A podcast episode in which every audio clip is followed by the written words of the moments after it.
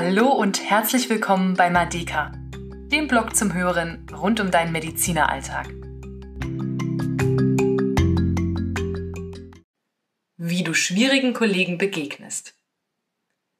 Du hast herausgefunden, dass es vor allem bestimmte Personen sind, die dich in Stress versetzen? Ein anstrengender, lauter, ständig quasselnder Kollege? Oder jemand, der seine Launen ungefiltert an dir herauslässt? Jemand, der sich nicht an Absprachen hält? Überlege zunächst ganz genau, was dich nervt, ärgert oder wütend macht. Oftmals triggert unser Gegenüber in uns eigene Bedürfnisse. Manchmal sehen wir in dem anderen unsere eigenen Schwächen. Oder derjenige fordert uns durch sein Verhalten indirekt dazu auf, die eigene Komfortzone zu verlassen. Gib dich nicht mit deiner ersten direkten Antwort zufrieden. Frage dich immer wieder, Warum? Stelle das Warum immer wieder. Nur so kommst du an tiefere Schichten. Nur so kannst du erkennen, welche Bedürfnisse, welche Ursachen wirklich hinter deinem Ärger stecken. Ich will dir damit nicht das Gefühl geben, dass eigentlich du das Problem bist. Es geht nicht um Schuldzuweisung. Es geht mir darum, dass du mit größerer Selbsterkenntnis souveräner Probleme aus dem Weg räumen kannst, weil du dich ganz genau kennst weil du weißt, an welchen Schrauben du drehen musst.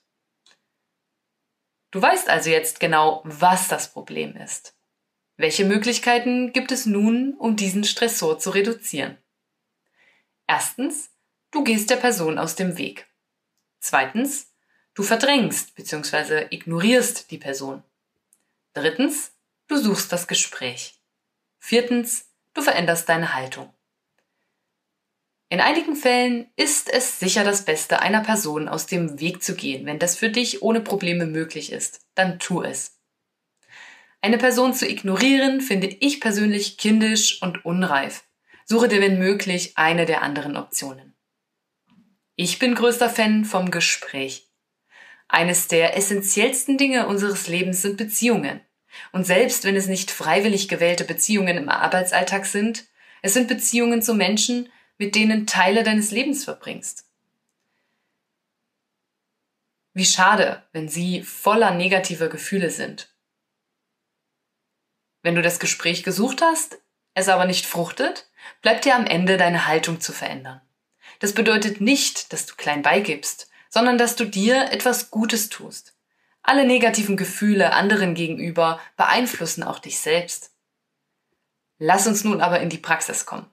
Wie bereitest du dich auf ein Gespräch vor? Um ein schwieriges Thema anzusprechen, braucht es Fingerspitzengefühl. Das ist gerade im Arbeitssetting nicht immer so einfach. Häufig kennen wir die Person nur innerhalb dieser speziellen Situation. Wir kennen sie nicht privat und fühlen uns dadurch häufig unsicher. Was kann man sagen und was nicht? Wie tickt die Person? Gerade aus diesem Grund ist eine gute Vorbereitung deinerseits die halbe Miete. Du musst für dich einen ganz klaren Standpunkt haben.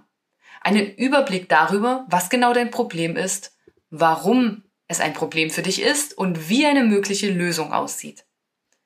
Schwammige Aussagen nach dem Motto immer machst du Punkt Punkt Punkt kommen meist nicht gut an. Dein Gegenüber fühlt sich schnell verletzt und geht dann in einen Verteidigungsmodus über. Kein guter Nährboden für ein sinnvolles, lösungsorientiertes Gespräch. Überlege dir, wie du mit zwei Sätzen das Problem beschreiben kannst und dann formuliere es am besten mit einer Ich-Botschaft. Da klingelt es irgendwo, oder? Hört sich vielleicht auch etwas theoretisch an, ist aber wunderbar wirksam. Für eine Ich-Botschaft muss das Warum klar sein. Welche Gefühle werden bei dir ausgelöst? Wo fühlst du dich behindert, ungerecht behandelt und so weiter? Um bestens vorbereitet zu sein, solltest du auch vor dem Gespräch eine Lösung parat haben. Eine, die aus deiner Sicht für dich und die Person in deiner Vorstellung funktioniert. Wie kann das Gespräch ablaufen?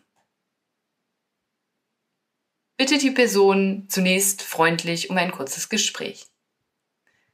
Dann formulierst du dein Problem kurz und als Ich-Botschaft. Frage dein Gegenüber, wie sie oder er sich fühlt, ob es auch von ihrer oder seiner Seite ein Problem gibt. Und dann frage, ob sie oder er einen Lösungsvorschlag machen möchte. Wenn das nicht der Fall ist, dann berichte du von deiner Lösungsidee. Und bedanke dich am Ende unbedingt für die Bereitschaft zum Gespräch. Das Gespräch war nicht erfolgreich? Oder es war gut, aber es ändert sich nichts? Dann erinnere dich an die Folge, wie Gedanken Stress auslösen. Hier beschreibe ich die Macht deiner inneren Einstellung. Regst du dich täglich aufs Neue über eine Person auf, dann wirkt das immer auch auf dich selbst. Versuche deine Haltung zu modifizieren, um ruhiger durch den Alltag zu gehen. Mit anderen Menschen zu arbeiten ist immer wieder herausfordernd, aber letzten Endes so bereichernd und grundlegend für uns. Nimm nicht den vermeintlich leichteren Weg der Ignoranz.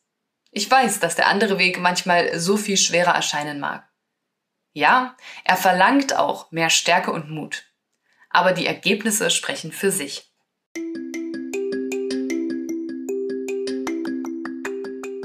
Tschüss und bis zum nächsten Mal bei Madeka, weil Medizin mehr als Fachwissen ist.